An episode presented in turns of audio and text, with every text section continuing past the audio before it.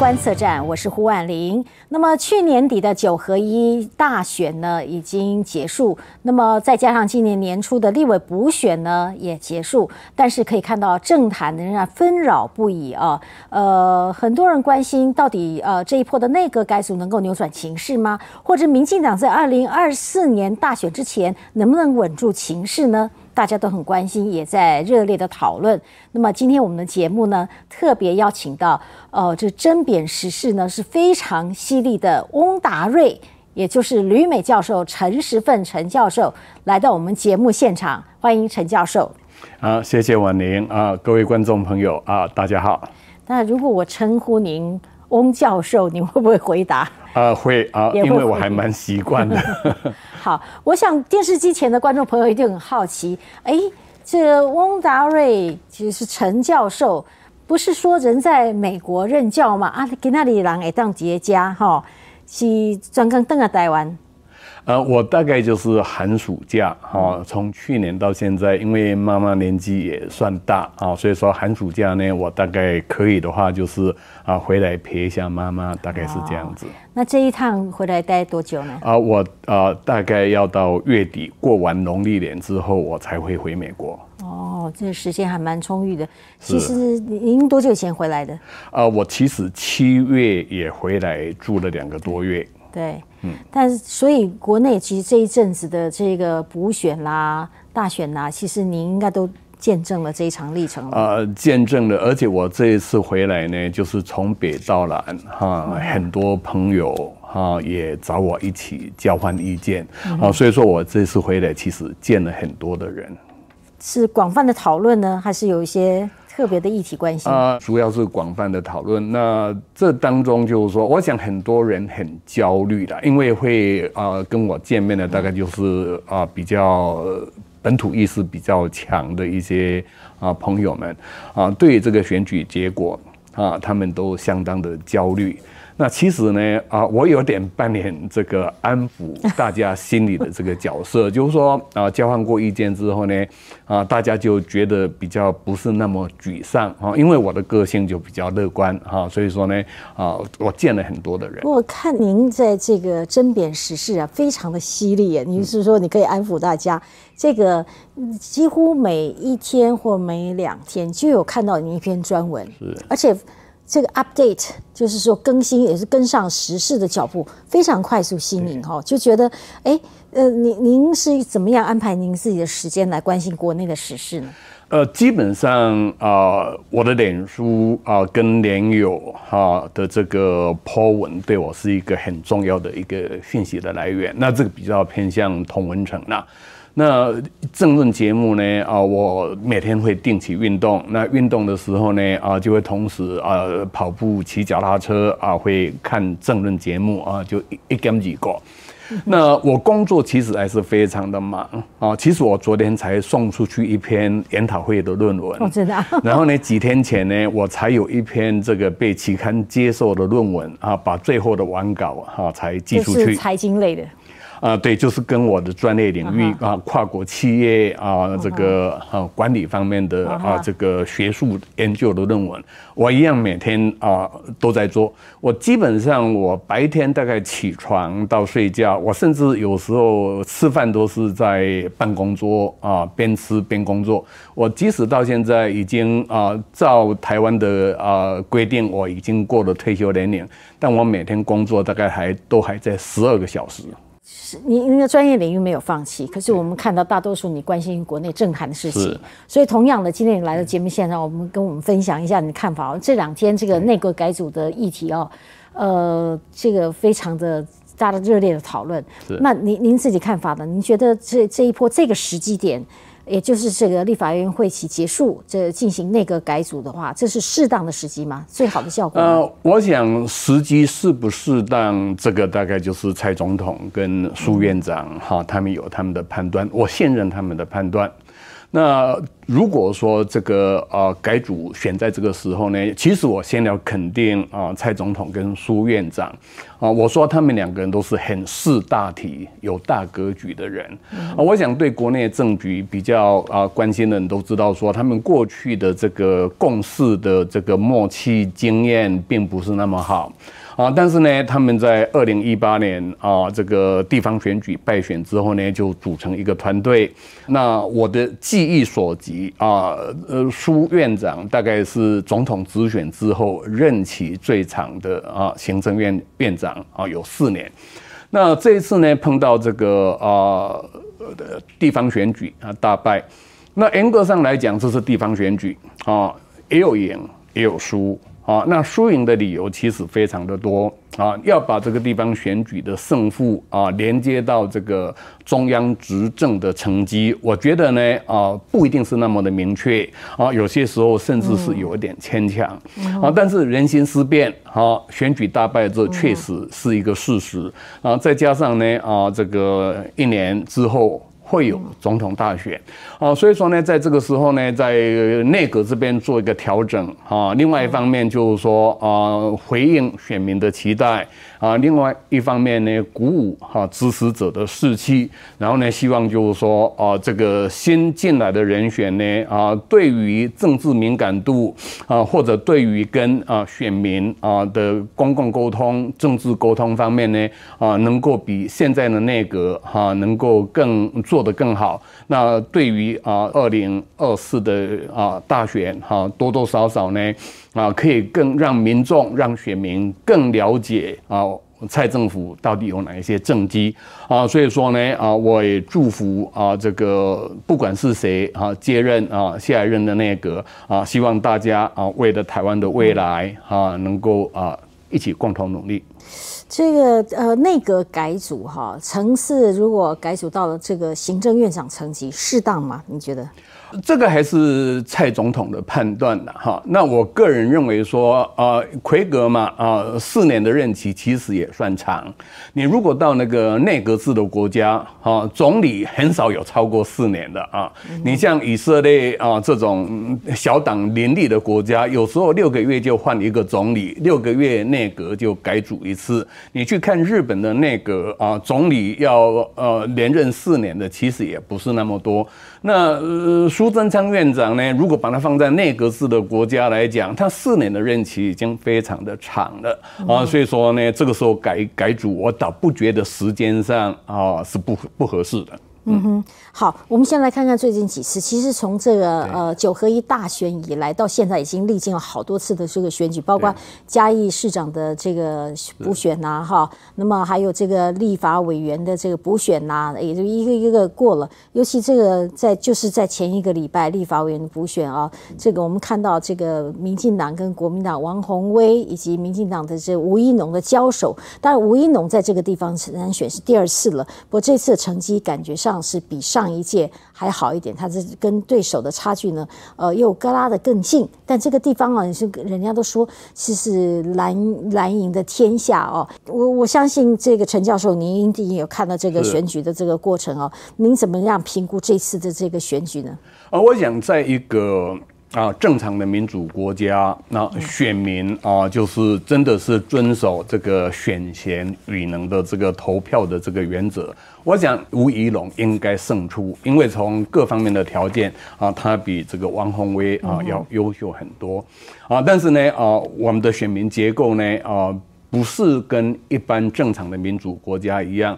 啊，那在这样的一个啊偏蓝选民啊占多数啊北松山地区啊啊吴一龙能够有这样的啊成绩，我觉得啊相当的好啊，特别是整个整体的这个社会氛围对民进党非常不利啊，再加上呢他所谓的这个正面选举的这个啊方式啊不攻击对方啊不插旗啊，然后呢啊。啊，就说啊，不喊那一些对抗式的口号啊，我觉得这也是一个试验啊。然后呢，选举的结果，尽管事前呢，其实很多人啊不看好，也认为会大输，但事实上呢，啊，最后只是小输啊。那我认为了好，就是说对于民进党一路下滑的这个士气呢，我的感觉好像是有到谷底的感觉啊。这场选举的结果呢，有踩的刹车，那也希望就是说从这个地方呢，啊，民进党可以开始啊，在声势上，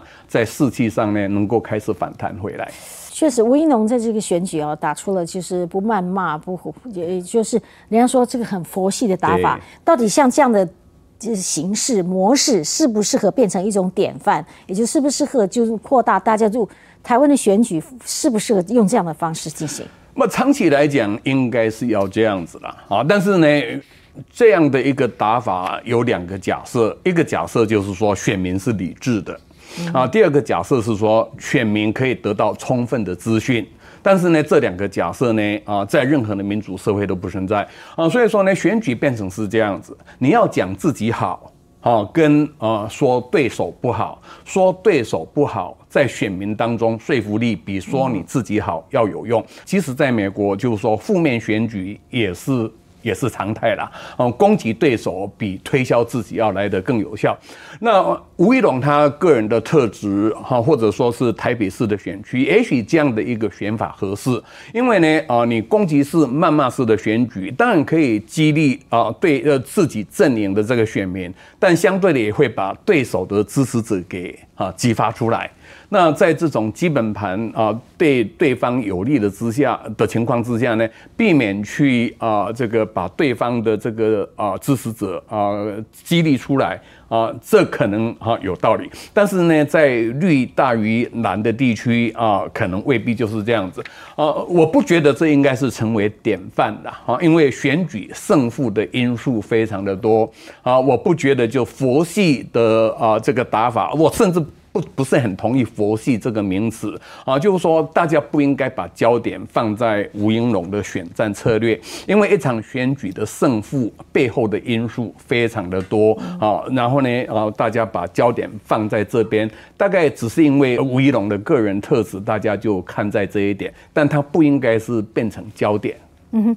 其实，在我们这个节目今天录影啊的时间，在播出的时候呢，呃，隔天就是这个呃，民进党党主席的选举了。这一次呢，呃，副总统赖清德是呃一个人当一人参选，那等于是笃定当选。但是这个投票的这个票数的多寡，它代不代表什么意涵呢？呃，当然票数的多寡当然是有意义在哈。那一个人竞选本来啊，这个党员的投票参与就比较不是那么高哈，因为没有竞争哈。但是呢，呃，你在没有竞争之下，这个投票率的高低呢，也表示这个他受待受到党员拥戴的这个情形哦。所以说呢，呃，支持赖清德的这个党员啊。如果说要让戴清赖清德的这个当选党主席的呃这个 legitimacy 啊，就是合法性比较强，那当然就要把这个投票率给冲高啊。但是我个人的观察，坦白讲，我觉得呃，民进党内部呢，其实还有两股力量啊。这个严格上来讲，大概就是赖清德的支持者。啊，另外呢，有一群人大概就是比较偏向啊这个蔡英文的支持者，啊这两方面呢，就是即使在我的版面啊，或者是在脸书上呢，其实啊互相啊这个批评的这个情景，其实还蛮常见的。嗯，所以这个局势，也就是说，未来这个一年多啊，呃，我们也有人称是呃。后小英时代，哈，就是党政其实各有领军，啊，在这个情势的发展，您您怎么样评估呢？我我觉得赖清德，你如果说啊成为下一届的总统候选人，啊，这就是你的选举，啊，这就是你的场。那蔡英文呢，啊，就是要卸任的总统。那接班的人是啊赖清德，赖清德是应该有更大的责任去把民进党的支持者给团结起来，啊，那蔡英文呢啊必须要从旁协助，啊，这是一个非常微妙的一个情形，就是说啊赖清德本身是党主席。啊，又是可能的啊总统候选人，啊，那蔡英文还是握有实权的啊现任总统。啊，所以说呢，难免在未来这一段时间啊，到啊这个二零二四的五二零啊，民进党会有一个双头马车的情形啊，然后呢，党跟政是不是能够统一步调？这对二零二四年的这个选举结果啊，有非常大的这个影响。啊，我们可以去比拟这个二零二零，那二零二零的大选也是在二零一八的败选之后，啊，但是那个时候呢，啊，蔡英文是要竞选连任。啊，即便他已经辞掉这个党主席，他还是总统啊，他一肩扛起啊。民进党呢啊，整个的这个胜选的方向是一致的，但这一次这个双头马车呢啊，我想他们两个人都需要很大的智慧。好，那么我我们在这一段里面，我很好奇的请教您，因为看您的在争辩时事的时候，言论非常的犀利哦。那您自己看，民进党为什么会输了这次的九合一大选？呃，理由当然是非常的多了。那理由非常，我我常讲，社会事件背后的因素非常的复杂。好，那事实上现在的那个所谓的败选检讨呢，其实都有一点，我觉得就是说啊，太多场外的教练了。哦，那每个人都可以讲个几句啊，什么没有出选啦，啊，什么执政傲慢啦，哈，等等。那你你就讲没有出选就好了啊。问题是有出选的地方。有些也输了啊，没有出选的地方也赢了啊。国民党呢，大部分的地方没有出选，他也赢了啊。所以说，你可以就现在为止大家提出来的这个败选的理由，你都可以提出反正啊，反正来说这个理由并不成立。你你的心中有没有觉得谁是战犯？呃，因为现在大家流行就说要找战犯，对，好。对你，你觉得有没有战犯？呃，如果要找战犯，就是说，呃，一开始选举完，我就是战犯嘛。你你也啊，我就是战犯。我本来还不好意思问呢。有人说你开启的那个论文，因为你在学界太了解的论文，尤其国际间的论文的这方式，结果你你你开始批判了以后，就烧起了这把火。对。所以就连锁效应，有人是这样讲。对。我我我这么来讲，就是说，呃，我们从事学术研究的人，对因果关系的建立是非常的严格。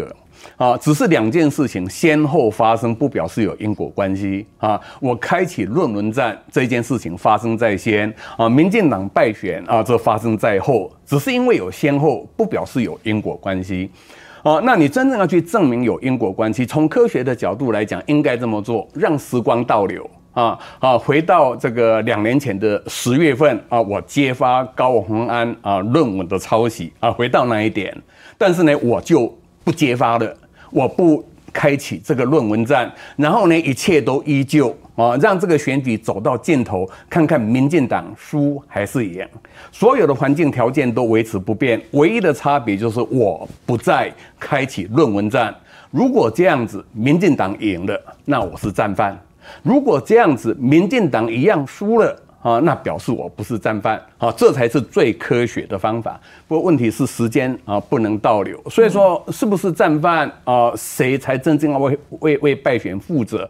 我想就是每个人各自回去啊，自我检讨。那抓战犯其实通常是在啊推卸责任啊。那。我不是民进党的公职，我也不是民进党的党工，我甚至不是民进党的党员，我只是在我的脸书哈这个发几篇文章啊，找到一些议题来批判。假设我这样可以让啊民进党败选，表示我太强了啊，或者是民进党太弱。如果这两个都不是，那就是把我当战犯的人太蠢了。好好好，不过这个呃，陈教授翁达瑞先生呢，其实很擅长是财经啊。这个国内其实有些财经，我们很多人就期望过年前呐能够领到这个六千块钱，但过年前看起来是这个领到的几率不是很高。不过我们要了解一下这六千块钱怎么用、怎么花、什么样的合理。稍回来。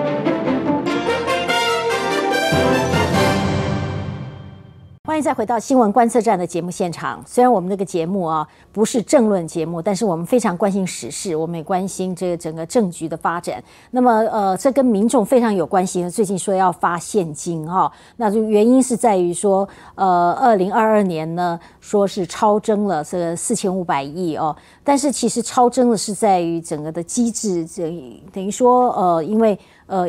大家生意做得还不错，所以苛征到了税啊，所以有多数这一些钱来。在这，我们要请教陈时奋教授，也就是翁达瑞先生啊。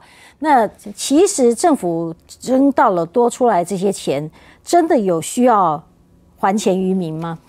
我基本上啊，政府的预算哈税收哈不可能是完全一致的。对啊，因为预算是具体的数字，税收是预测，所以所有国家的政府不是短征就是超征啊，把短征跟超征当做行政疏失哈来打啊，这是莫名其妙啊，因为没有一个国家的预算跟税收是一致的。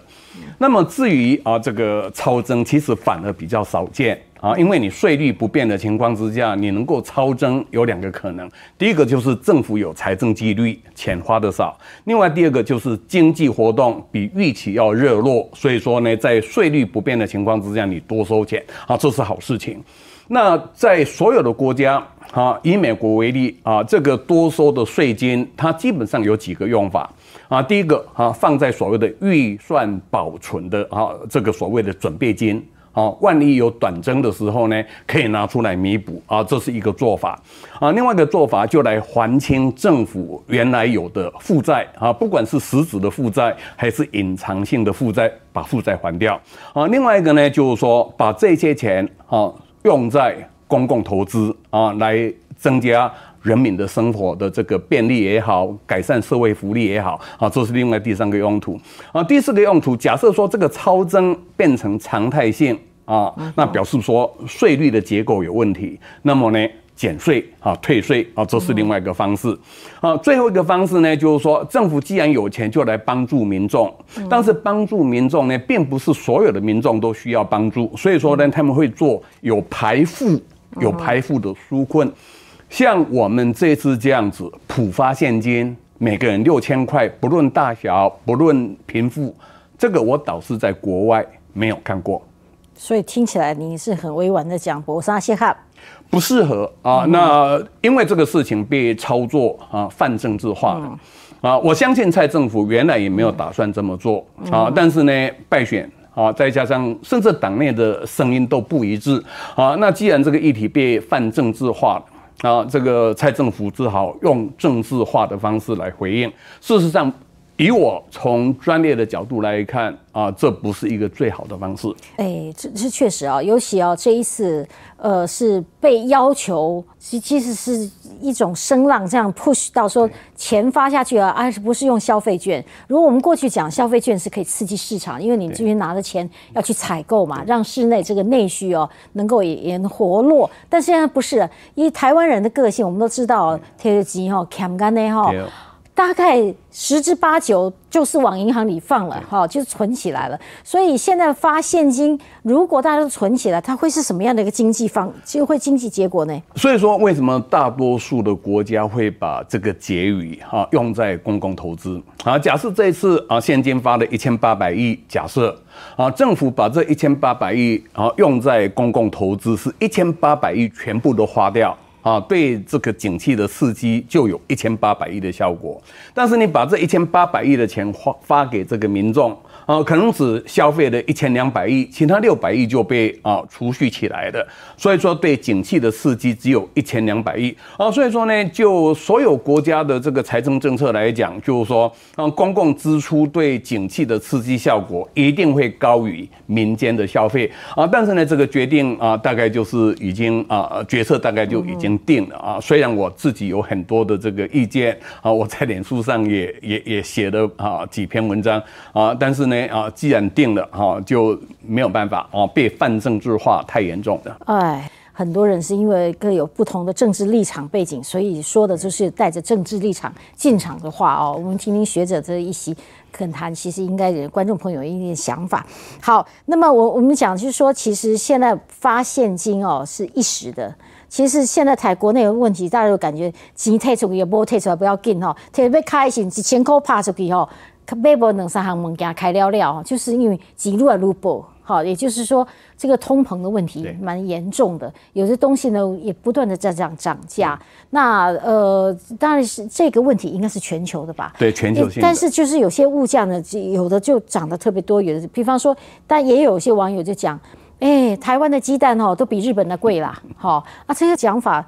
呃，您怎么看这个？比较客观公平的讲法，应该是比较每个国家的通货膨胀率，哈，比较每个国家的这个啊所得的购买力啊，这个是比较呃公平的说法。如果你要到一个国家挑一个产品比台湾啊要贵，每个国家你都可以挑到这样的产品啊。到我现在居住的华盛顿州，你去看当地的这个啊苹果也好啊，当地的樱桃也好啊，鲑鱼也好，绝对比台湾要便宜很多。所以说单一产品的这个价格的比较，其实没有太大的意义啊。那这一次的通货膨胀是全世界性的。那在这一方面，我觉得台湾相对还算是比较缓和。比较缓和有两个理由啊，就是台湾自己生产的产品、内需的产品，我们的生产比较没有受到影响，因为我们因为疫情封城的天数啊，大概是啊全世界最少的国家之一，经济活动没有受到影响，国内生产、国内消费的产品物价波动不大。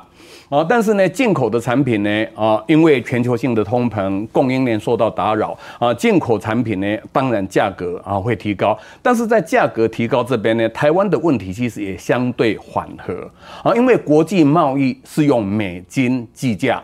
啊，那美金计价呢？啊，各个国家相对于美金的币值，台币其实贬值的幅度相对的低，比起欧元、比起日元、比起人民币，台币贬值的幅度低。那在台币贬值的幅度低的情况之下呢，进口物价上上涨其实相对缓和。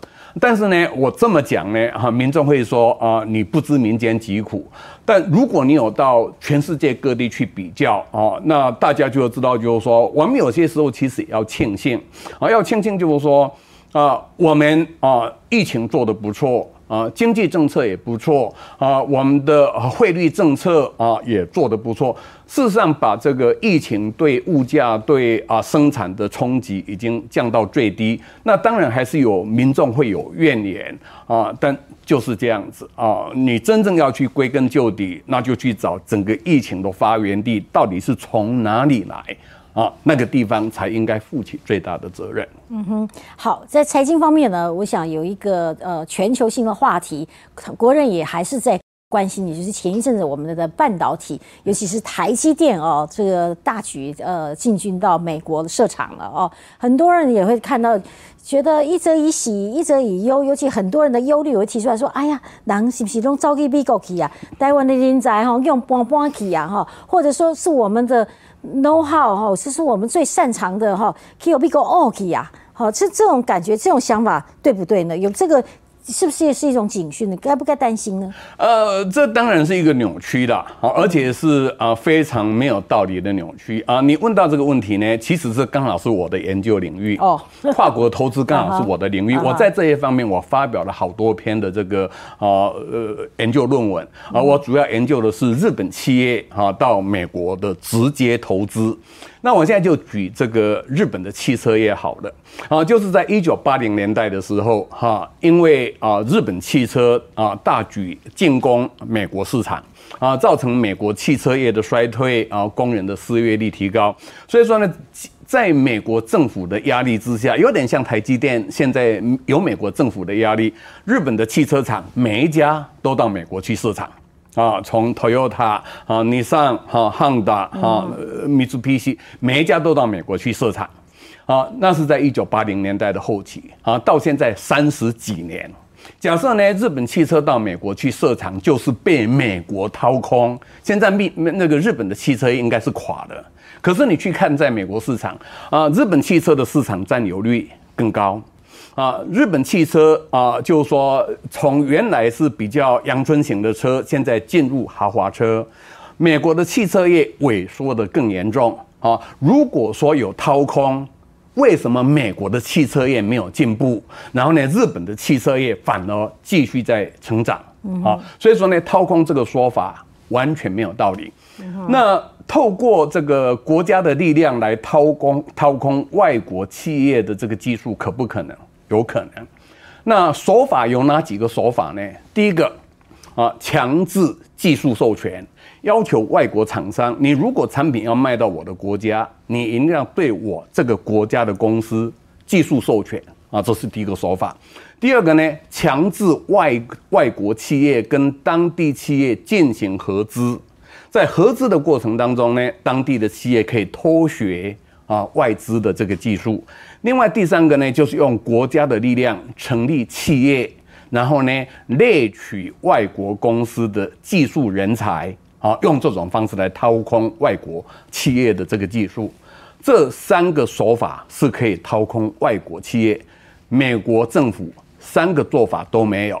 世界上这个三个做法都做了的国家，是我们对岸的中国。所以这个前往美国是这这个危险度是比不上这个西进中国大陆了。所以说，我们现在这一群呃想掏空呃台湾的这一群人，他们对台湾的企业到中国去，他们没有意见。啊，然后呢，到美国去，他们意见这么多啊，甚至现在我们的食品业啊，要到中国去销售产品，还要被迫公开它的配方，这也是另外一个掏空外外国企业啊技术的另外一个手法。可是呢，这些啊担心台湾被美国掏空的人，一点都不担心台湾被中国掏空。所以说背后的政治动机啊，我想啊不言自明。嗯哼，好的，我们稍后再回到节目现场，我们继续了解。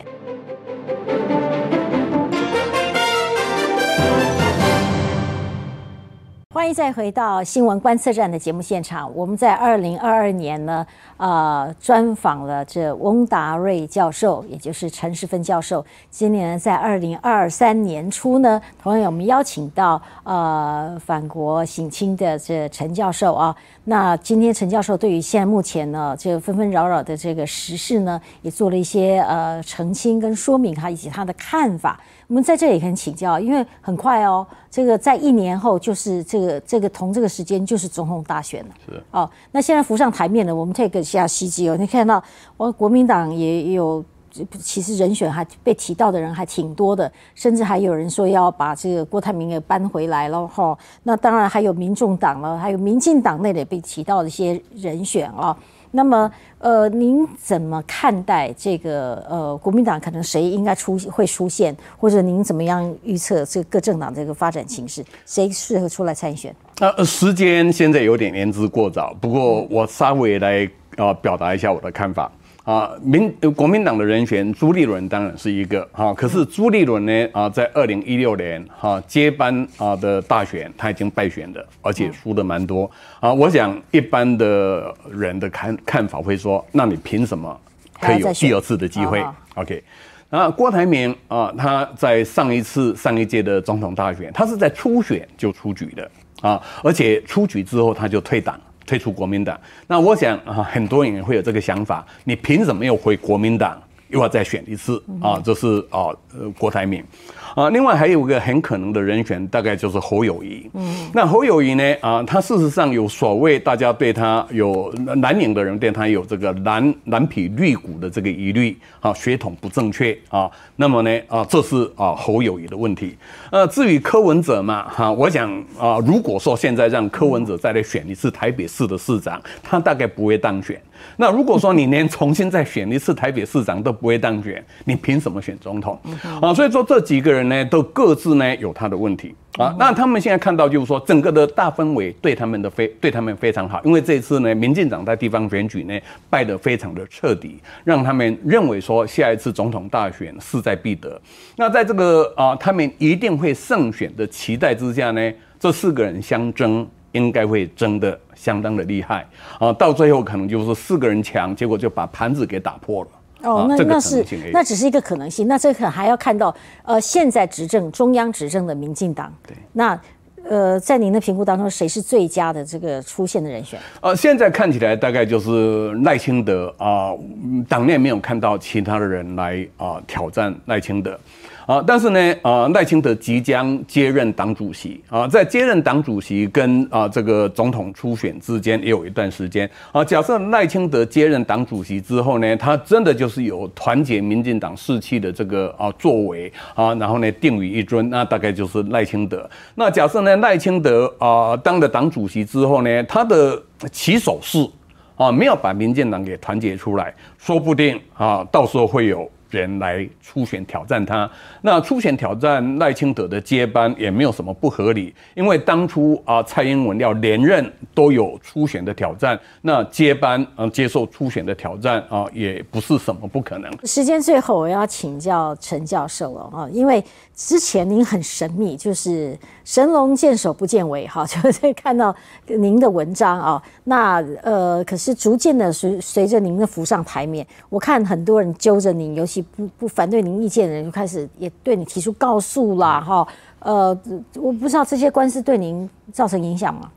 呃，生活上的影响没有了哈，但是我必须要花一些时间啊处理官司相关的事情啊，这个要啊，那当然律师费哈也要花一些律师费啊，这个也必须要。但我就讲嘛哈，进了厨房就不要怕热哈，在法治社会啊，接受提告啊，这是我的义务啊，所以说这部分我倒是啊很能够释怀啊，很能够释怀。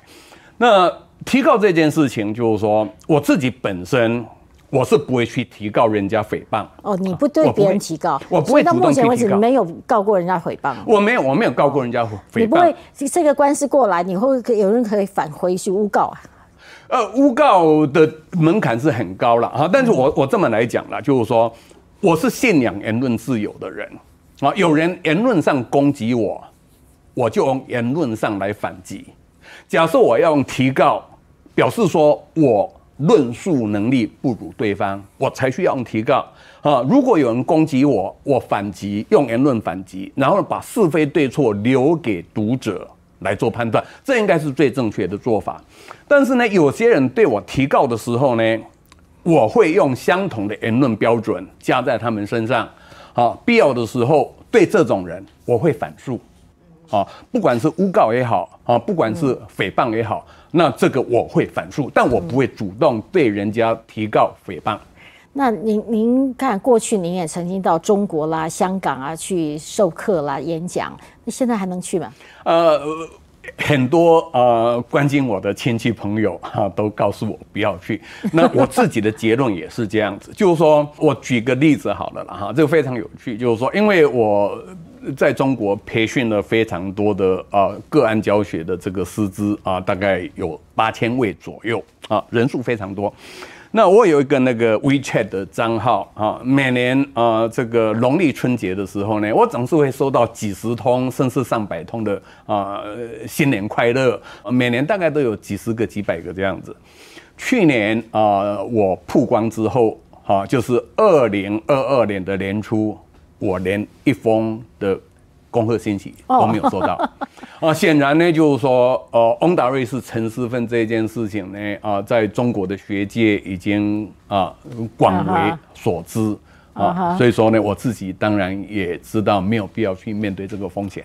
哦，不过毕竟是新的一年哦，在台湾马上要过农历年了，这个新春的景气气象，也预祝您新年快乐，好，谢谢你，一切顺心如意。好，谢谢你。也谢谢观众朋友收看，我们下周同一时间再会。